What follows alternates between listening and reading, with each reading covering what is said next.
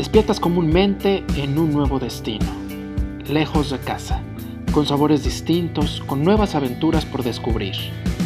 Disfrutas el camino de los nómadas tan solo para poder guiar a otros viajeros por grandes aventuras. Esta es la vida, la vida en viajes.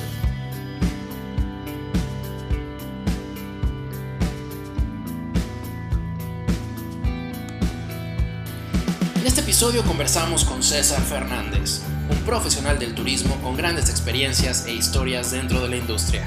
Nos platica cómo fue que nació su amor por la profesión, sus primeros viajes, trabajos y cómo sus ganas de explorar han dictado sus decisiones más valientes.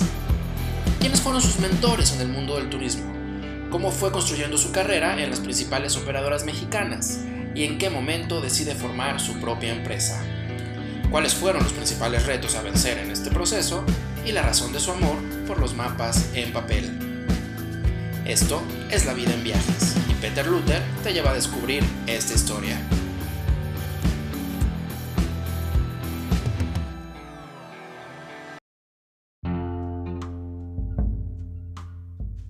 Bienvenido a este podcast La vida en viajes. Hoy en día está conmigo un gran amigo, está conmigo César Fernández de Fito Operadora. César, hola, ¿qué tal? ¿Cómo estás? Hola Peter, me da muchísimo gusto saludarte. Gracias por la invitación, estamos con mucho gusto. No, igualmente, además no nos vimos mucho tiempo y ahí tenemos la oportunidad de vernos de forma virtual otra vez, a pesar de que somos casi vecinos. Así es. Pero, César, eh, ¿cómo tú te presentarías al público? Porque este podcast es para agencias de viajes, pero también para, es para el cliente final, para el público, en, eh, público en general. ¿Cómo tú eh, te presentarías? ¿Quién es César Fernández? Te doy un minuto, a ver qué me cuentas. Ay, es que no sé por dónde empezar. Pues mira, eh, hablando del turismo, César Fernández eh, se emocionó, te puedo decir, desde la primera vez que se subió a un avión. Eh, sin saber que eso era lo que yo quería hacer ni nada, para mí subirme a un avión fue algo increíble. ¿Cuándo te subiste? ¿Cuándo te subiste a tu primer avión? Tendría yo, no sé, como 12 años, yo creo. Iba con, con mi mamá y mi hermano el más chico. Iba un cantante muy famoso que las nuevas generaciones ya no lo conocen, pero que fue una leyenda en México, que era Pedro Vargas. Era un cantante de lo mejor de México, muy famoso. No había primera clase en los, en los aviones y el señor iba sentado en el primer asiento. Y cuando yo me subí al avión con mi mamá, el señor iba dormido. Y yo no podía entender cómo alguien se podía dormir en esa maravilla. Yo quería ver todo, quería tocar todo, quería entender todo. Y el señor iba dormido. Y mamá me decía, es que son artistas, viene cansado, una gira. la gente se duerme en los aviones. Y yo no podía creer que alguien se pudiera dormir en esa maravilla. Ahora, por supuesto que me subo y me duermo de inmediato, pero en ese entonces no podía yo entender cómo alguien se podía dormir. Pasó el tiempo, estudié una cosa que nada tenía, no tenía nada que ver, nada, nada que ver con el turismo y por esas vueltas que da la vida, se dio la oportunidad de un día y ahí me quedé. Fue, qué estudiaste? ¿Qué estudiaste? ¿Qué carrera estudiaste? Yo de, profesión soy odontólogo, soy cirujano dentista.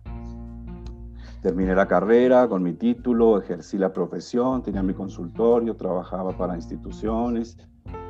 Y el día que decidí cambiar la profesión, vendí todo el equipo, vendí todo. O sea, yo estaba seguro de que no era, voy a probar a ver y si me va mal me regreso. No, era, me, voy. Adiós a la profesión y a dedicarme a esto. Desde que lo decidí, aquí estoy. Pero, ¿qué te impulsó? O sea, ¿cuál era el impulso que tú que dejaste, digamos? Porque son cosas, son mundos completamente distintos. o sea, por un lado odontología y por otro lado turismo, estás, obviamente viajas como pasajero, pero eh, tuvo que ser, o sea, tuvo que llegar un impulso, ¿no? Tuvo que llegar algo que te dijo, ahora sí. Pues yo creo que el impulso eran las ganas de viajar. Mi primer viaje que hice, digámoslo así, importante y solo, fue a Nueva York a los 18 años. Y, y, para mí ese viaje fue entender que afuera de mi casa, afuera de mi puerta había todo un mundo. Y yo quería conocer el mundo, o sea, no, te imaginas primero, no sé, eh, los monumentos, los museos, las cosas que, famosas de cada ciudad, la Estatua de la Libertad, la Torre Eiffel, pero cuando empiezas a entender que también parte del viaje es disfrutable la comida, el conocer a la gente, el platicar con la gente local, el caminar las ciudades, entrar a museos, simplemente yo me acuerdo mucho de una vez que fui en París, yo hice muchos años eh, un programa que se llamaba Fin de Año en París. Salíamos después de Navidad, pasábamos el fin de año y regresábamos los primeros de enero. Y lo hice como, no sé, te puedo decir, 10 o 12 años seguidos. Y un día estaba yo tan cansado de la gente, del grupo, del frío, de todo, que mandé a la gente en un tour y yo me senté en un lugar que encontré ahí en París con el frío de fines de diciembre, imagínate y me senté a ver la ciudad sentado en una mesa de un restaurante. Y esa fue yo creo que una de las tardes inolvidables de mi vida, porque fue, fue cuando empecé yo a descubrir otra manera de vivir las ciudades y eso me atrapó, me atrapó desde el principio. La emoción del viaje, bueno, yo me emociono desde que estoy haciendo la maleta, pero yo me acuerdo desde la primera vez que yo fui a París, compré unos libros, antes no había internet, compré unos libros y en el avión fui leyendo cosas de la ciudad. Y me llamó mucho la atención que la catedral no estaba mm, consagrada como catedral y Napoleón mandó traer al Papa para consagrar la catedral para que él se pudiera coronar como emperador. Eso lo leí en el avión. Cuando llegué a París y entré a la catedral y me paré en medio y dije, aquí estuvo Napoleón. O sea, aquí donde estoy yo estuvo Napoleón. Y esas vivencias a mí me emocionaron mucho desde el principio. Y era Napoleón y en otra ciudad era otra historia y en otra ciudad era otro rey y era otra cosa. Y, cada vez, eh, cada viaje que yo hacía, como que alimentaba más esa, esas ganas de conocer, de, de ver, de, de saber de la historia y de la cultura de los países. Desde el primer viaje que yo hice internacional, para mí el mundo se abrió de una manera diferente y me atrapó completamente. Cuando yo vi la posibilidad de que podía hacer lo que más me gustaba y vivir de eso, dije, de aquí soy, de aquí no me muero. Pero ¿cómo lo hiciste? A ver, terminaste, terminaste lo que es la, el ser el dentista y te contrataron o buscaste Fíjate crear tu propia agencia. ¿Cómo, ¿Qué pasó? Es la, la, mm, no sé si le quieres llamar el destino, como le quieras tú llamar eh, yo soy del norte del país, y, pero estudié en el sur del país, de polos opuestos. Soy de Chihuahua, estudié en Mérida. Y tenía muy buenos amigos en la escuela y todo. Y cuando terminé la, la universidad, yo me regreso a Chihuahua. Estuve allá unos años, no me acuerdo, tres, no me acuerdo. Y una amiga de Mérida tenía un consultorio de dentista en Cancún. Y me dijo, ¿sabes qué? Mi esposo ya no quiere que trabaje, dos hijos, bla, bla, bla vente y me atiendes el consultorio. Vives en Cancún, una maravilla, etcétera. Y me fui a Cancún. Estando trabajando como dentista en Cancún, voy a ver a un amigo que trabaja en una agencia de viajes. Abro la puerta, me dicen, pásale, ahí está en esa oficina. Abro la puerta de la oficina y está mi amigo con su jefa, que era la dueña de la agencia. Yo cuando vi a la dueña pedí disculpas y me iba a retirar, no sabía que estaba con él y la dueña me dice, oye, ¿no te gustaría trabajar con nosotros? Así. ¿De verdad? Me en la puerta, sin saber quién era, ni qué hacía, ni nada. Y yo por supuesto que le dije que sí. No pregunté cuánto me vas a pagar, no dije qué tengo que hacer. Yo dije que sí. Entonces empecé a eh, dividir el tiempo, le dedicaba unas horas al trabajo de odontología por las mañanas, por la tarde me iba a la agencia pero empecé a robarle tiempo al dentista. Cada vez era más tiempo en la agencia y menos en el consultorio, hasta que me absorbió por completo. Por pues completo. Pues qué bonito. O sea, qué bonito. Por ahí empezaste y cómo llegaste hasta fitooperadora entonces, ¿cómo era el paso? Eh, la agencia en Cancún donde trabajé era receptivo. Yo empecé trabajando en receptivo, eran épocas de gloria en Cancún.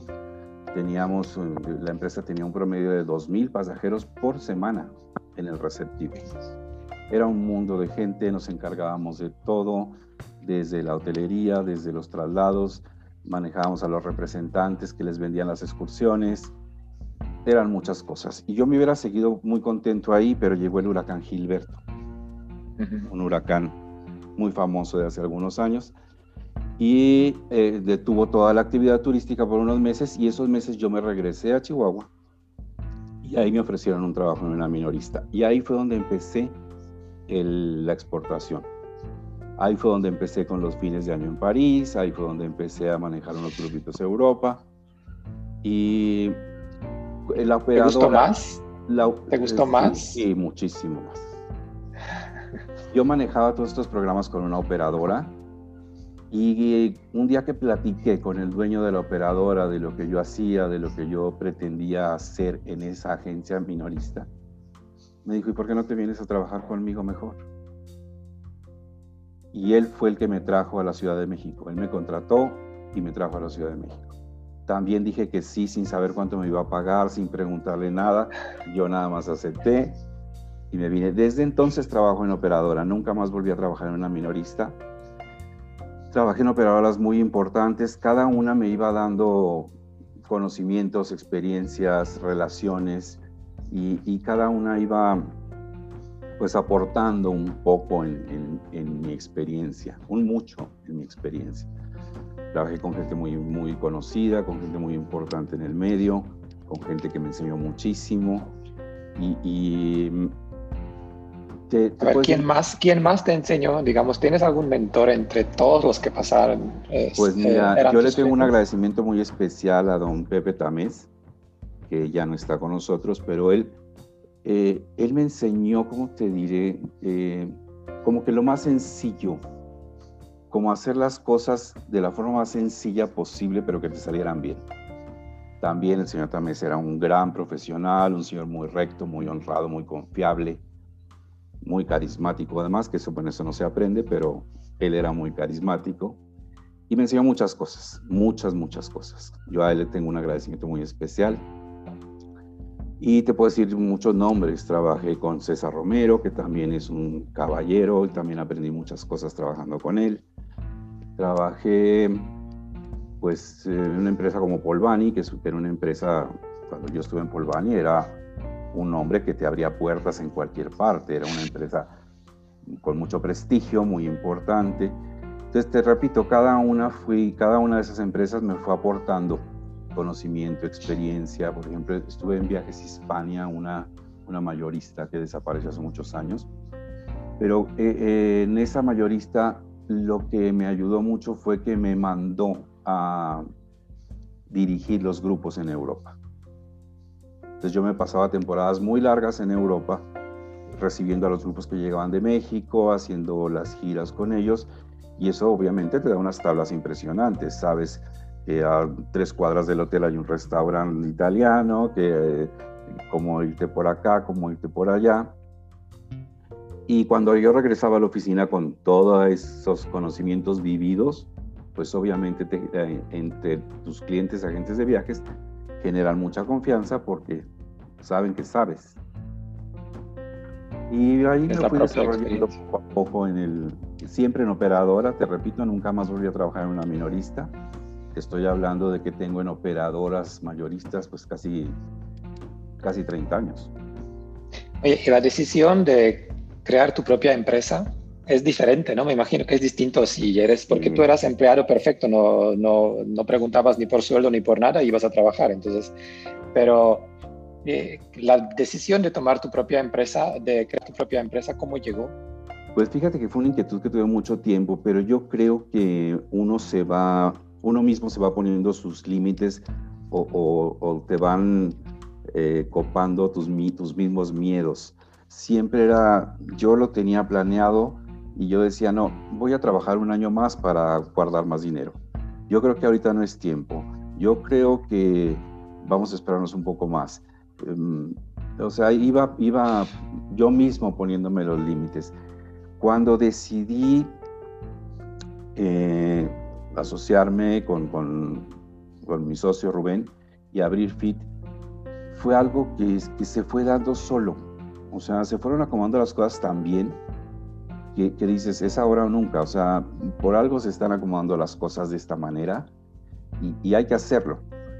Confieso que ahora pienso que debí de haberlo hecho mucho antes, pero bueno, yo creo que también llegó en el momento que tenía que llegar. Eh, yo trabajaba en una empresa. ¿Cuántos años ya llevas? ¿Cuántos años ya llevas con El primero de diciembre próximo cumplimos nueve años de estar operando. Es mucho tiempo. Qué rápido corre el tiempo. Qué rápido pasa el tiempo. Pero, ¿Y por qué eh, FIT? ¿Por qué FIT? ¿Qué significa FIT? Es el, jugamos un poquito con el FIT, pero este es con Y. El, el significado, mi socio Rubén se apellida Terrazo y yo soy Fernández. El significado es Fernández y Terrazo. Ah, está bien. Ese es el secreto. sí, porque aparte es con Y, o sea, se ve medio extraño al principio. Pero seguro que tiene algún significado, qué bueno. Sí, eran, esos son los apellidos de los dos. llevan 11 años entonces. Nueve, vamos a cumplir nueve. Nueve años, perdón. Y muy bien, la verdad es que te, decía, venimos, veníamos de bueno, trabajar en una empresa muy grande, muy importante a nivel nacional.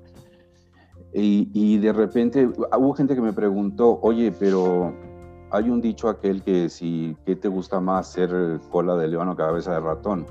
Vienes de una empresa gigantesca, muy importante, que te puede haber lanzado a niveles muy altos y decides en el mejor momento, por decirlo de algún modo, hacer una empresa pequeñita. No, para eso no tengo una respuesta. Te decía, se fue acomodando de tal manera que, que no reparas en esos cuestionamientos ni nada. O sea, es lo tengo que hacer, es el tiempo de hacerlo y lo vamos a hacer porque lo vamos a lograr. Por supuesto que entran muchas cosas en juego, pero se, se dio de una manera tan eh, fácil, por decirle de algún modo.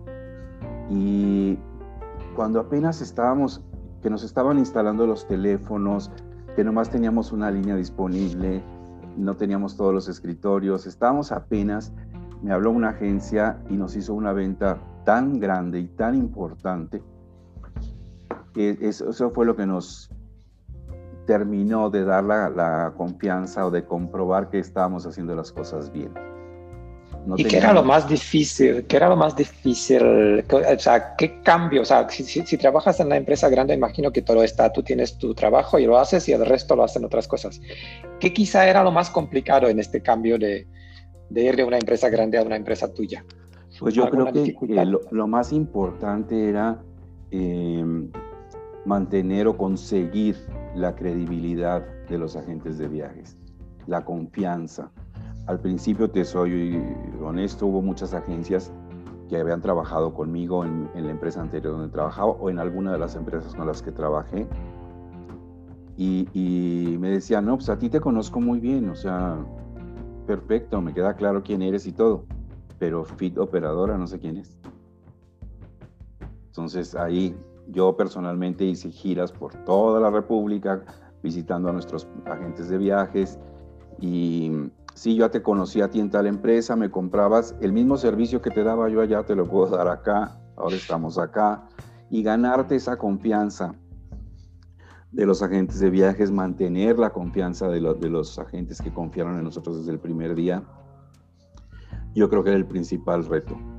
Eh, sabíamos de alguna manera pues que nuestro trabajo nos avalaba, tan muchos años de experiencia, muchos años de trabajar para los agentes de viajes, pero pues obviamente no éramos los únicos del mercado, hay empresas muy fuertes, con mucho prestigio, con gente muy profesional, eh, y entrar nosotros a, pelear contra nombres que tenían 20, 25 años en el mercado y nosotros apenas arrancando, pues era un poquito de, pues no quisiera decirle temor, pero sí era algo como un reto que teníamos nosotros que lograr de vencer esa, eh, no quisiera llamarle tampoco competencia, pero vencer esa reticencia a, a un hombre nuevo, que a la gente, te repito, nos decía, no, aquí sí te conozco, pero yo no sé quién es Fit. Gente, yo quisiera pensar que, que, se esperó a que cumpliéramos un año, dos, a ver si, si estos no desaparecen en tres años, ya les empiezo a comprar. Y lo entiendo. Por supuesto. Oye, hagamos un spot publicitario para Fit. ¿Por qué la gente debería viajar con Fit? Mira, nosotros nos hemos preocupado mucho de, de, de hacer las cosas eh, no quisiera decir a la antigüita, pero sí eh, priorizamos mucho la atención. Eh, yo siempre les digo, las presentaciones que hacemos con los agentes de viajes o cuando visito a las agencias, ponemos de ejemplo un hotel de la marca que tú quieras.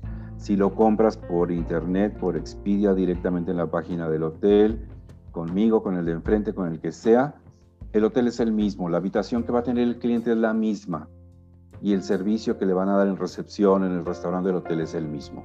La diferencia que nosotros queremos priorizar es el servicio que doy, yo te doy a ti como agente de viajes. Que tú confíes, que tú tengas la confianza de que cuando me das la reserva de tu cliente, hacemos todo lo que esté en nuestras manos porque el cliente regrese satisfecho, contento, disfrute su viaje. Hay mucha gente que me dice que, que si tenemos una red de corresponsales para, para solucionar problemas cuando se presentan en algún punto del viaje, yo le digo no, tenemos una red de corresponsales para que los problemas no aparezcan. O sea, no es que los quiera solucionar, es que no debe de haber problemas. Entonces, nos gusta mucho todavía diseñar los itinerarios, eh, sugerir opciones.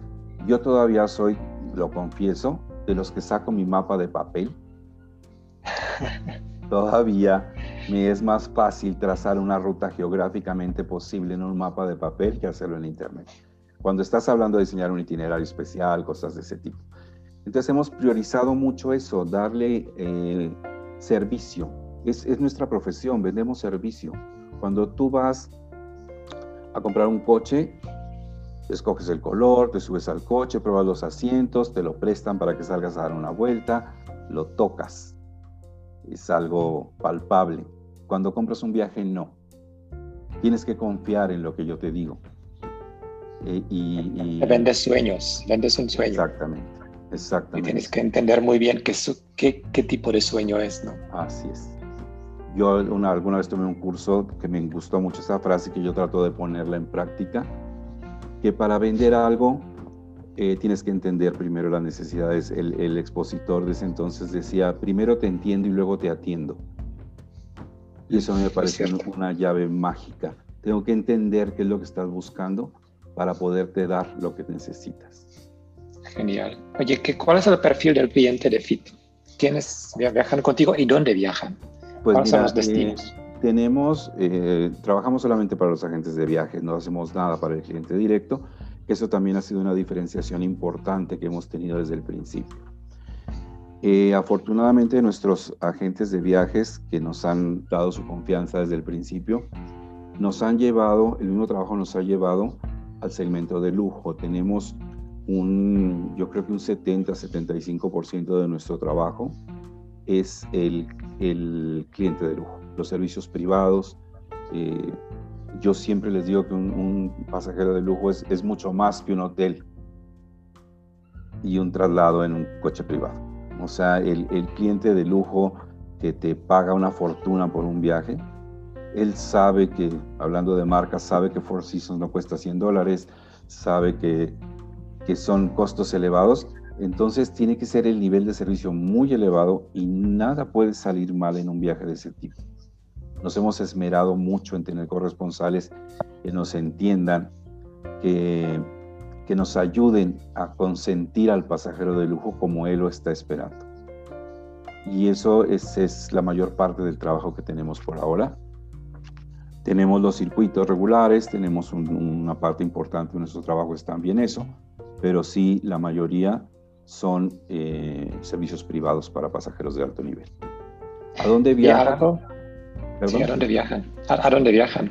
¿A dónde viajan? Es, eh, mira, el, pasajero de, lujo es un pasajero que, que ha viajado mucho, que ya conoce gran parte del mundo o que conoce, digámoslo así, lo más tradicional. Ha ido muchas veces a Madrid, conoce perfectamente París, sus hijos estudiaron en Londres, o sea, tienes que buscarle alternativas diferentes. Eh, yo recuerdo cuando empezó el boom, o no sé cómo llamarle, de las auroras boreales en Laponia. Bueno, siempre ha estado y siempre ha habido servicios excelentes y todo, pero de unos años para acá la gente empezó a escuchar hablar más del tema y la gente se empezó a interesar más. El servicio privado en Laponia es, es increíble, increíble. Y entonces eh, nos, empezamos a dar a la tarea de buscar esas cosas eh, diferentes que pudiéramos ofrecer a un pasajero que ya ha ido a todas partes. ¿Qué le puedes ofrecer? ¿Qué le puedes sugerir? Ha habido destinos como te puedo decir los Balcanes, un, un, destino que ahora yo estoy sorprendido de la demanda que tiene y que yo creo que cuando todo esto pase va a ser un gran destino para el viajero que es Irán, que es desconocido para muchos de nosotros, pero que es maravilloso. Eh, ese tipo de, mm, sugerencias que nosotros podemos hacer al cliente es, es lo que también nos ayuda mucho ah, en la preferencia de los agentes de viajes. ¿A dónde viajan? A todos los lugares posibles. Lo que tienes que hacer es buscarle el, restaurante submarino en las Maldivas, eh, experiencias diferentes dentro de un viaje. Hay muchos viajes que nos han pedido, por ejemplo, de señores que ya fueron 10 o 20 veces a París, pero ahora viajan con los nietos. Entonces, ¿qué me ofreces para los nietos? Con un corresponsal extraordinario que tenemos en Francia, nos hizo un día una maravilla que a mí me encanta comentarla, que en el Museo del Louvre a los niños les hacen una búsqueda del tesoro. A los papás un guía experto en arte se los lleva, les hace una plática súper interesante, pero a los niños se los lleva otro guía y enseñándoles las obras del museo les hace una búsqueda del tesoro. Al final les entrega premios y un diploma y no sé qué. Y es una cosa muy diferente, muy divertida, que ayuda a ver el museo sin que tus niños se aburran. O sea, ese tipo de experiencias tan sencillas como que, te cuiden a tus hijos dentro de un museo, yo creo que son cosas que valoran mucho. Y tú también descansas de los niños, ¿no? Porque si los entregas a alguien... No lo pues quise decir así, pero... lo, lo, disfrutas más. Oye, César, lo más extraño o lo más raro que te pidieron. Eh, no sé, no sé. Hay muchas cosas que te pide la gente. Em, no sé, te pudiera yo decir. De o sea, algo que era reto para ti, algo que era como un reto, porque tienes mucha experiencia en eso, pero si te piden algo que es como si fuera un reto, eso sí lo tengo que conseguir porque nunca en mi vida me lo pidieron. Mm, pues mira, yo creo que pudiera ser cuando los destinos, por ejemplo, hablando de Irán, que comentábamos hace un momento, cuando no estaba tan abierto al turismo, que había, eh, había una, una, señora de una agencia que tenía un cliente extraordinario, que ese me gustaba mucho atender a ese cliente porque él ya sabía lo que quería. O sea, él decía, quiero ir aquí porque quiero ir a ver esto y esto y esto. Entonces, cuando nos pidió Irán, yo tuve que ir a, mis libritos y a mis apuntes y a mis cosas a, revisar todo lo que yo podía ofrecer en Irán. Eh, le hice un itinerario, te repito, con mi mapa de papel, viendo la ruta geográfica, porque a mí me gusta un poquito eso. Yo hablo mucho con los agentes de viajes en ese sentido. Cuando un cliente te pide algo muy especial, primero vamos a ofrecerle un itinerario. No nos metamos todavía en hoteles, en precio, en desayunos, cenas Primero vamos a diseñar el itinerario para que el cliente lo vea y te diga si eso es lo que está buscando. Ya que nos diga, ok, está bien, empezamos a alimentar el itinerario con hoteles y con las visitas y todo lo demás. Cuando yo le presenté ese itinerario al cliente a través de, de su agente de viajes, para mí fue una satisfacción enorme que me dijo, así, tal cual, el cliente quiere hacer su viaje. Todo lo que tú le pusiste es lo que el cliente está esperando. Yo creo que ese fue uno de los más, em, pues, no te puede decir un reto, pero sí una de las cosas que te motivan mucho a, a, seguir eh, aprendiendo todos los días. Cosas raras te puedo decir, no sé. Em, de, pronto alguien te pide una visita a, a un lugar que tú has vendido China durante 20 años y no sabías que ese lugar existía por ejemplo. Yo creo que ese tipo de esos son los retos de pronto, de, que te piden algo que muchas veces el cliente lo quiere ver, pero en un país tan grande como China, el cliente no ha dimensionado que, está completamente en el lado opuesto de lo que le estamos ofreciendo como primera opción. Entonces encuentra la ruta, encuentra si hay hotelería de acuerdo a la categoría del cliente, Eh, muchas veces hasta dos metros sobre el nivel del mar tienes que consultar porque el cliente tiene alguna afección o alguna cosa así. Y tienes que decirle, no señor, usted no puede ir ahí donde usted quiere porque hay este problema. Entonces, Creo que también es importante tu corresponsal ahí, ¿no? Sí. ¿Cómo, cómo tú eliges, cómo eliges tus corresponsales en, en el mundo? Pues mira, con, con, generalmente es gente con la que hemos trabajado muchos años. Yo te puedo decir, tengo un corresponsal en Francia que tengo más de 20 años trabajando con ellos. Uno de mis corresponsales en Turquía, tengo 26, 27 años de conocerlos. Eh, es gente que te ha demostrado eh, toda la confianza y que te entienden. Que entienden, para mí es muy importante, yo cuando hablo con los corresponsales, es siempre hacerles hincapié en que nos entiendan el sentir del mexicano. Tenemos que entender que para el mexicano las compras son parte del viaje. Tenemos que entender que para el mexicano eh, levantarte temprano es una tortura. Eh, o sea, eh, la forma de viajar del mexicano, que nos la entiendan. Hay muchos países, a mí me llamó una vez la atención en Jordania, un corresponsal, que dejé de trabajar con él porque el guía yo fui de incógnito, el guía no sabía que yo era el operador. Y en la plática me, decía que a, lo, que él le gustaba mucho llevar a los mexicanos a los bazares porque compraban mucho y eran muy generosos con la propina. Y me hizo un comentario como de que a los mexicanos no les importa tanto saber mientras los lleve uno a tiendas. Le puedo yo contar cualquier cosa que no me va a entender. Con otras palabras, claro, muy decentes, muy amables, pero dije, no, esto no es lo que yo necesito. No es la actitud correcta, digamos. Exacto. Yo no voy a mandar a mis clientes con este señor. Entonces, ha sido así, de, de viajar, de conocer, de probar. Cuando yo voy a los viajes, generalmente les pido a los corresponsales que no le digan al guía, al trasladista, quién soy. Que no me den un trato especial, que, me traten como tratan a los clientes y ahí es si yo decido seguir trabajando con ellos o no.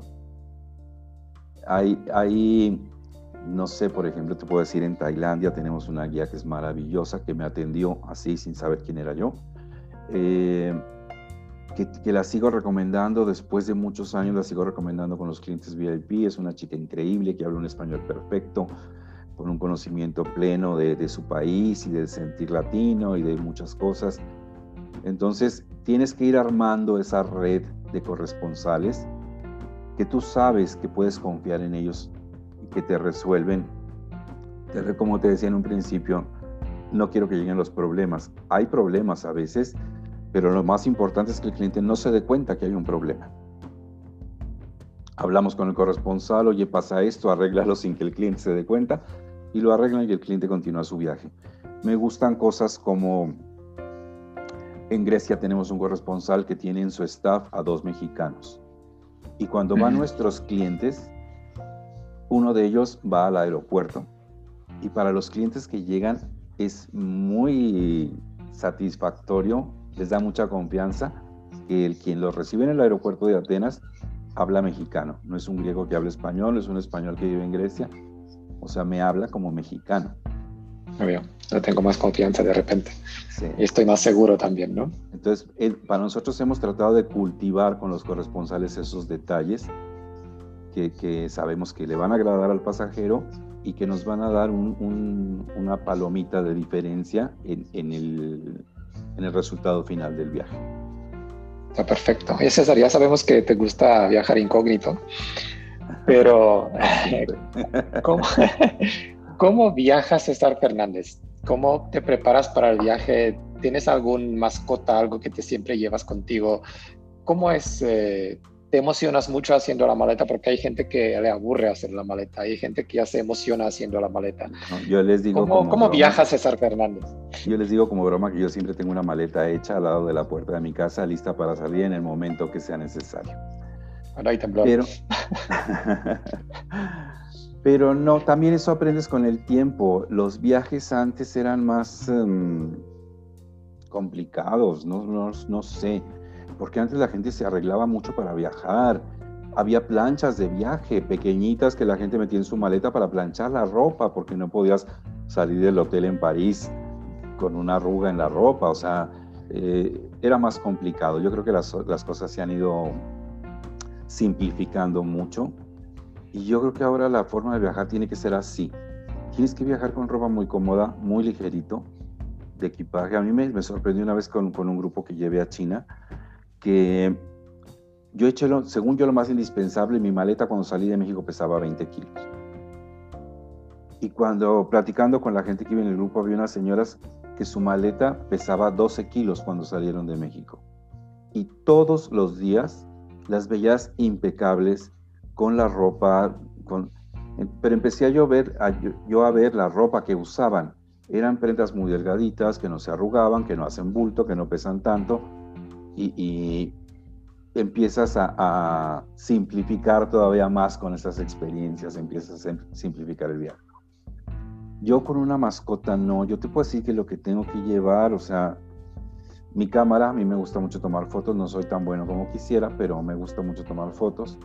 Llevo una cámara grande, eh, que a veces odio que en el celular te salen mejor las fotos que con la cámara grande, pero llevo mi cámara, no sé, yo creo que lo que tienes que llevar es, es el, el ropa cómoda, zapatos cómodos, tu cepillo de dientes y la mente abierta para ver todo lo que tienes que ver en el viaje. ¿Qué llevas en tu maleta? lo más cómodo que se pueda viajar. Y tú viajaste mucho, conoces muchos destinos. Vamos a ver, ¿algún, eh, lo más bonito o lo más sorprendente que te pasó en alguno de tus viajes? Algo inolvidable. Mira, yo tengo un gran recuerdo, yo creo que es uno de los viajes que más me han marcado en la vida, que es el desierto de Atacama en Chile. Para mí fue una gran experiencia tengo unos extraordinarios amigos de Chile que son mis corresponsales, que con el tiempo nos hemos hecho grandes amigos. Y uno de esos amigos fui a Santiago y me dijo, te voy a mandar a un lugar, pero no te voy a decir a dónde. Tú ven a Santiago y ya que estés aquí, yo te mando. Cuando el trasladista, yo estuve en Santiago tres o cuatro días y cuando el trasladista llegó por mí al hotel para llevarme al aeropuerto a donde yo no sabía dónde iba a volar, me vio mi, mi chamarra que trae y me dijo, ¿con eso va a viajar? ¿Sí? Dijo, no, lo voy a llevar a una tienda que compre una chamarra, que compre no sé qué, porque a donde va, esa ropa no le va a servir. Yo llegué al aeropuerto sin saber a dónde iba. Y cuando ya me documenté que vi a dónde iba, para mí fue muy emocionante, porque era un viaje que yo había pensado realizar alguna vez en la vida, pero no pensé que fuera en esa ocasión.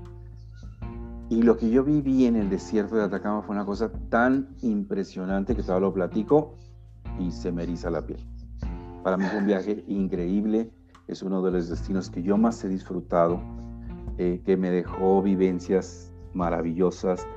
Em, no sé, por ejemplo, en el salar, estás en el salar, vas por la tarde y, y ves, te dejan ahí a ver cómo se pone el sol con la cordillera de los Andes al fondo, con la inmensidad del salar que es impresionante.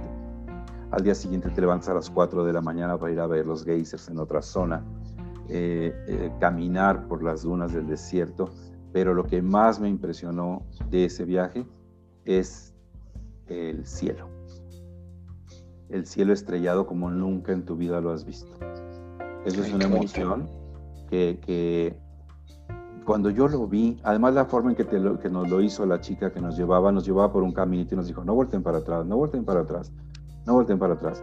Íbamos por un camino iluminado con pequeñas lamparitas y yo me di cuenta que conforme avanzábamos, las lamparitas que quedaban atrás de nosotros se iban apagando.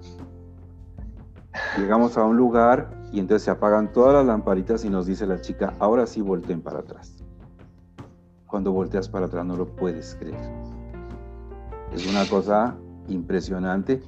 Y yo estaba volteando hacia arriba viendo aquella maravilla y de repente volteo y veo a la señora que está al lado con, con, solo con la luz que te dan las estrellas y le veo unas lágrimas a la señora de la emoción de ver ese cielo. No, para mí fue una de las cosas que más me han impresionado en el mundo. Es uno de los viajes increíbles, increíbles. ¿Y te compraste un imán ahí? Me compré un imán. Porque vi que tienes una colección de magnetos enorme. Eh, ¿Hay alguna?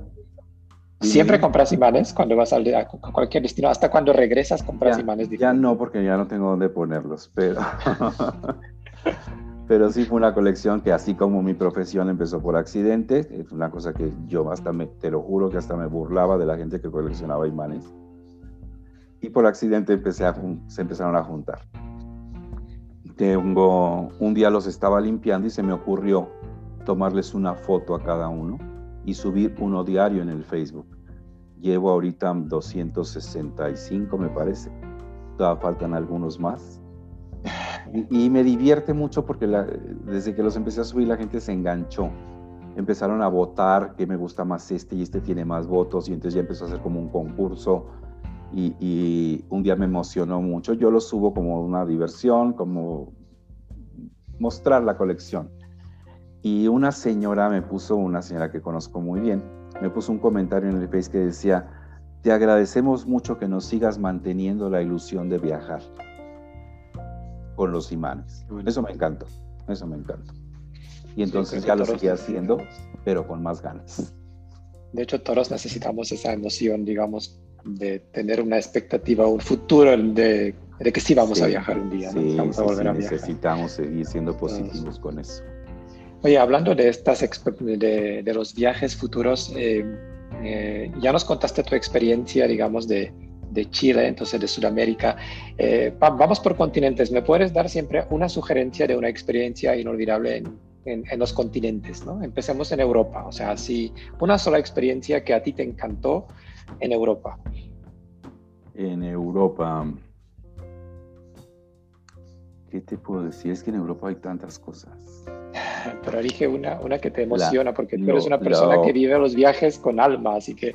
Lo que más, te puedo repetir la de Napoleón. Para mí, cuando yo me paré en la catedral y dije, aquí donde yo estuve, donde yo estoy, estuvo Napoleón, ahí fue donde yo entendí la frase, me dio un vuelco el corazón. Para mí fue muy emocionante. Eh, ¿Y cuando regresas a París y vas a la catedral, vives la misma sensación siempre? ¿O era solo por primera vez? No siempre, yo creo que fue por, por, la primera vez. Me vuelvo a emocionar mucho, pero por ser la primera vez yo creo que la emoción fue muy grande. Te puedo decir, para, de emocionarme, no sé, la primera vez que estuve en el Vaticano, em, me impresionó también mucho, yo creo que me impresiona más la naturaleza, porque en una ocasión hice un barco por las costas de Noruega, un crucero, y cuando entramos en uno de los fiordos más grandes, me impresionó el silencio.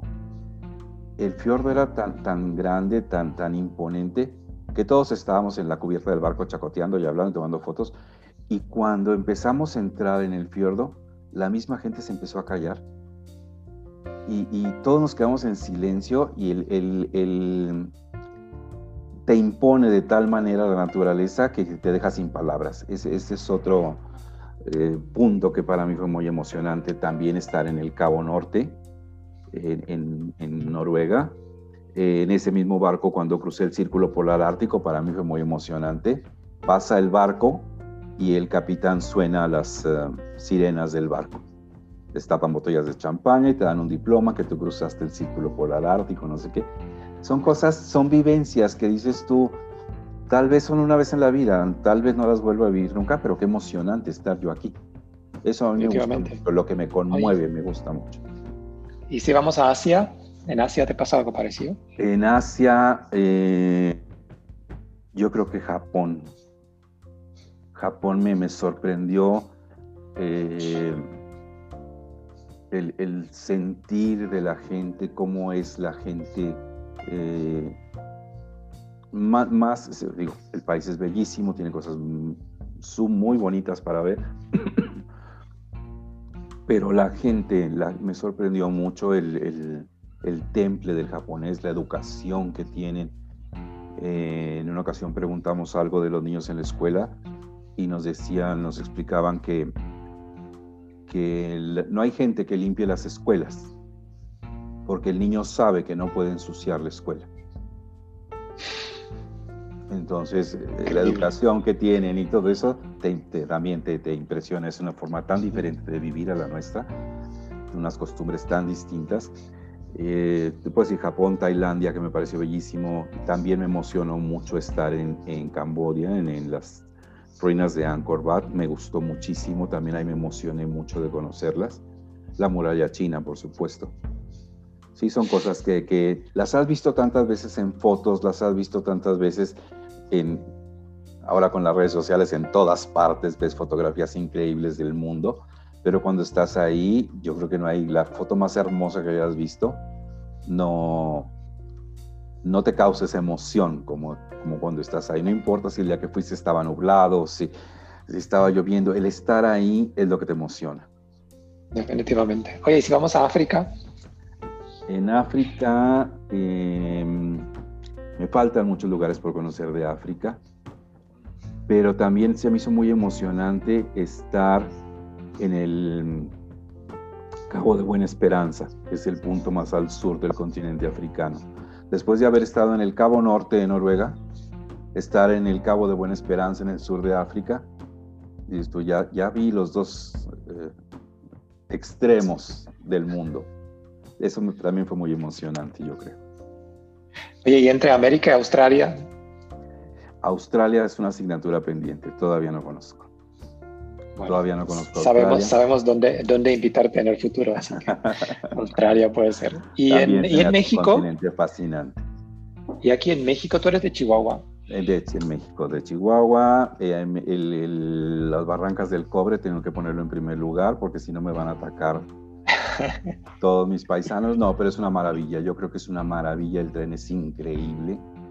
Eh, a mí me gusta mucho, yo lo he hecho muchas veces, me gusta mucho y lo volvería a hacer muchas veces más porque me hace un viaje extraordinario. como ciudades me gusta mucho Mérida, Mérida es una de mis ciudades favoritas por todo lo que tiene, porque aparte que la ciudad es hermosa, todo lo que tiene cercano, toda la historia, la cultura, la comida, yo creo que es una ciudad que merece la pena vivirla de muchas maneras. Y también el centro del país, en Chihuahua, bueno, en el norte las ciudades son más modernas, no tienen tantos siglos de historia como tiene el centro del país. Y las ciudades del centro son increíbles, las, las, ciudades del centro con su centro histórico, con callecitas, con templos muy antiguos, bellísimos, todo eso, yo creo que también es muy, muy disfrutable. Definitivamente. Oye, César, ¿tienes un destino donde nunca volverías? ¿Algún destino donde fuiste y dijiste, pues ya estuve y ya se acabó? Mira, yo creo que hay, que hay eh, yo los clasifico de diferente forma hay destinos donde así como dices tú, solo lo palomeas en la lista y dices, gracias, ya vine, hasta luego. Hay destinos donde volverías una y otra vez y hay destinos donde te quedarías a vivir. dices tú, mándenme mi ropa, yo aquí me quedo. Yo moría por ir a Atenas, yo me hacía un destino increíble. Yo quería a toda costa conocer Atenas desde jovencito, yo creo, soñaba con ir a Atenas. Y cuando fui a Atenas, es esas ciudades que palomeas en la lista. Ya la conocí, el Partenón es impresionante, pero tampoco es para estarlo yendo a ver cada año. O sea, me parece extraordinario, es una parte muy importante de la historia, de la cultura, de todo lo que ofrece. Pero para mí fue así de palomearlo en la lista. Regresé alguna vez en la vida, pero preferiría ir a conocer alguna otra cosa de Grecia que estar más tiempo en Atenas. Y si seguimos tu lista, el destino donde sí puedes regresar en cualquier momento. Ay, hay muchos. bueno, dígenos uno o dos. Eh, no sé, por ejemplo, te puedo decir Madrid. Madrid a mí es una ciudad que me encanta, me encanta. Yo llego a Madrid y, y yo digo, ¿qué estoy haciendo en México si yo soy de aquí? Aquí he estado toda mi vida. Es una ciudad donde no te sientes extraño, no, no, lo sé. A mí me gusta mucho Madrid. París, por lo bellísima que es. Praga, que me parece una ciudad encantadora. Eh, no sé, te puedo decir. A mí, yo soy un enamorado de, de, Chile, del país entero. Lo conozco muchísimo de norte a sur. He ido muchas veces. Conozco muchos de los destinos chilenos que me encantan. Y volvería una y otra vez. No, no, no, no, no son lugares que, esto ya, ya lo conocí, ya no vuelvo, ¿no? Yo volvería muchas veces a Chile también. Oye, y entonces nos falta el destino donde te imaginas vivir, donde te quedarías vivir. Yo creo que Madrid. Yo creo que Madrid sería un destino donde yo me, gustaría vivir. Es una ciudad hermosa y muy disfrutable, como que vives muy bien la vida en Madrid. Sí, yo viví ahí cinco años y la verdad es que sí es una ciudad que atrapa, que como que te tiene un, un, algo que es muy poco, no se puede describir, pero hay algo ahí. No, se puede describir, pero es bellísimo. Que te hace la vida muy cómoda, muy cómoda. Oye, César, a todos los, eh, a los que entrevistamos les hacemos unas preguntas rápidas. Sí. Tienes que contestar lo primero que se te ocurre, no son difíciles, ni son preguntas trampas, son como preguntas para que te conozcamos un poquito mejor. Contigo vamos a empezar con tu libro preferido mi libro preferido, hay una escritora mexicana que me gusta mucho, que se llama Ángeles Mastreta, y me gustan muchos, varios libros de ella. Hay uno que se llama Mujeres de Ojos Grandes, y el más famoso de ella que se llama Arráncame la vida. Los dos me gustan mucho. ¿Hay algún libro que te inspiró a viajar? Mujeres de Ojos Grandes son cuentos cortos y lo he leído muchas veces porque no, no, no me aburre, me gusta mucho la forma de escribir. ¿Hay algún libro que te motivó hacer algún viaje? Mm. No, no se me viene a la mente ninguno. Bueno, está bien, vamos con otra pregunta. ¿Alguna telenovela o alguna serie que marcó tu vida? Em, ¿Qué te pudiera yo decir? Pues tanto como marcó, no, pero por ejemplo, hablando de los viajes, cuando yo era jovencito había una serie que se llamaba Dallas, donde el, al entrar en la serie, cuando salían los créditos, había un edificio todo de vidrio y se veía el reflejo de un avión que pasaba por enfrente del, se reflejaba en los vidrios del edificio.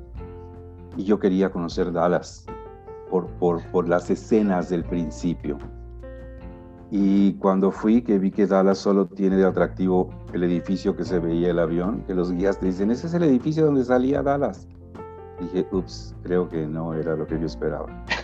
Pero así como serie que me haya marcado, no, no soy muy de televisión, sinceramente.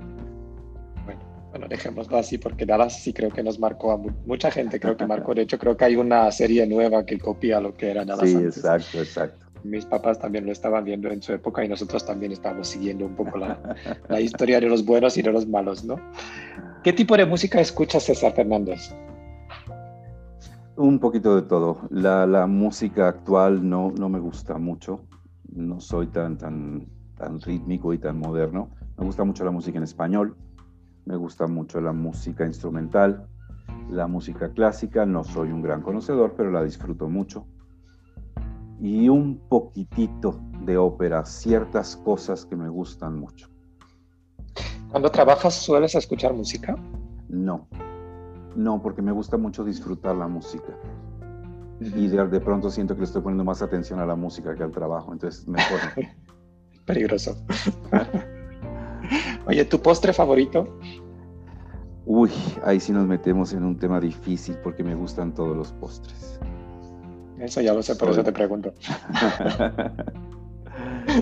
no sé, un buen pastel. Un buen pastel es mi postre favorito. Pero no te sabría decir cuál porque me gustan todos. ¿Y el plato mexicano favorito cuál es? El plato favorito mexicano también son muchos.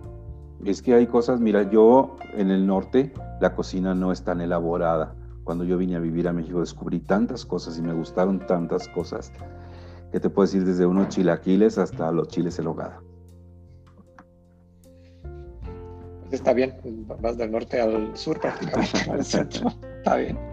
Oye, otra pregunta que más o menos se da respuesta. ¿Tu planta favorita?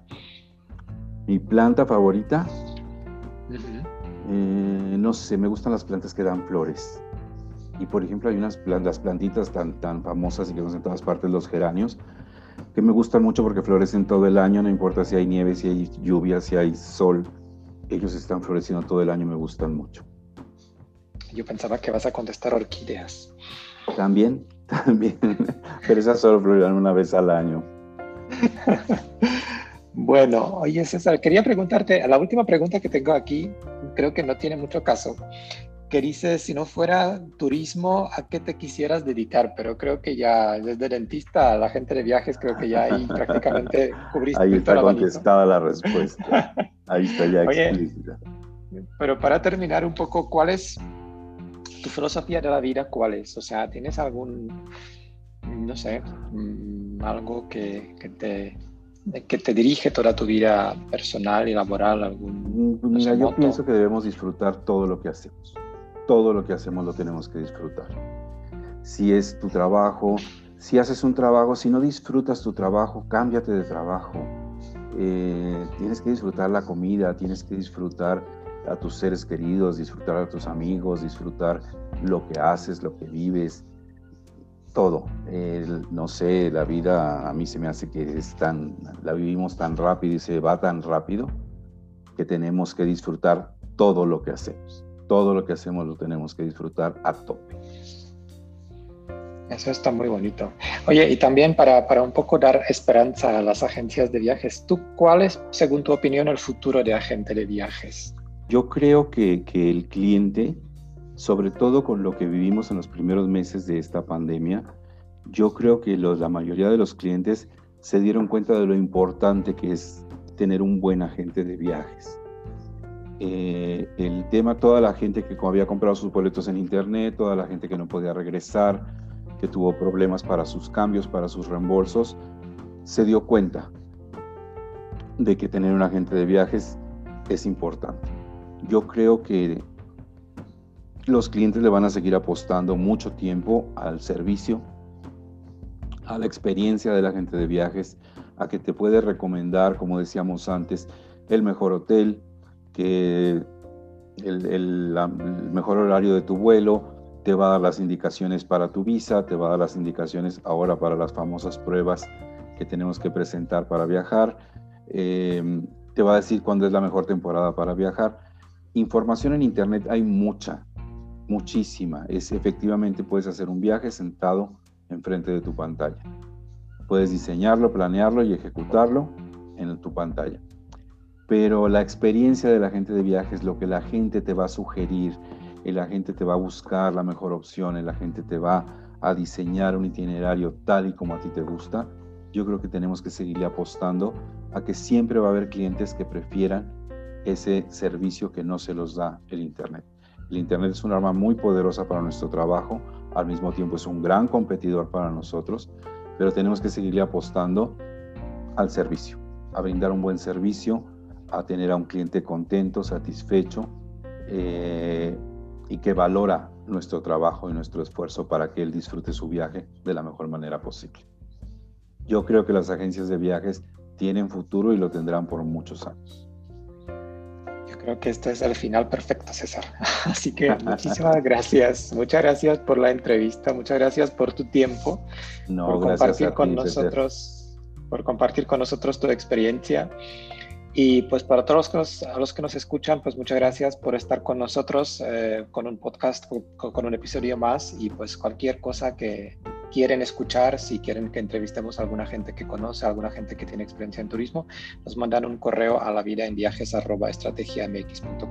Así que espero eh, que nos veamos eh, en el próximo episodio y mientras pues hasta luego y cuídense mucho. César, muchísimas gracias. Gracias a ti y un saludo a todos.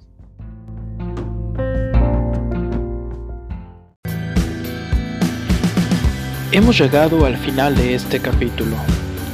Gracias por descubrir con nosotros estas historias. Te invitamos a suscribirte a nuestro podcast desde tu plataforma favorita. Hasta pronto.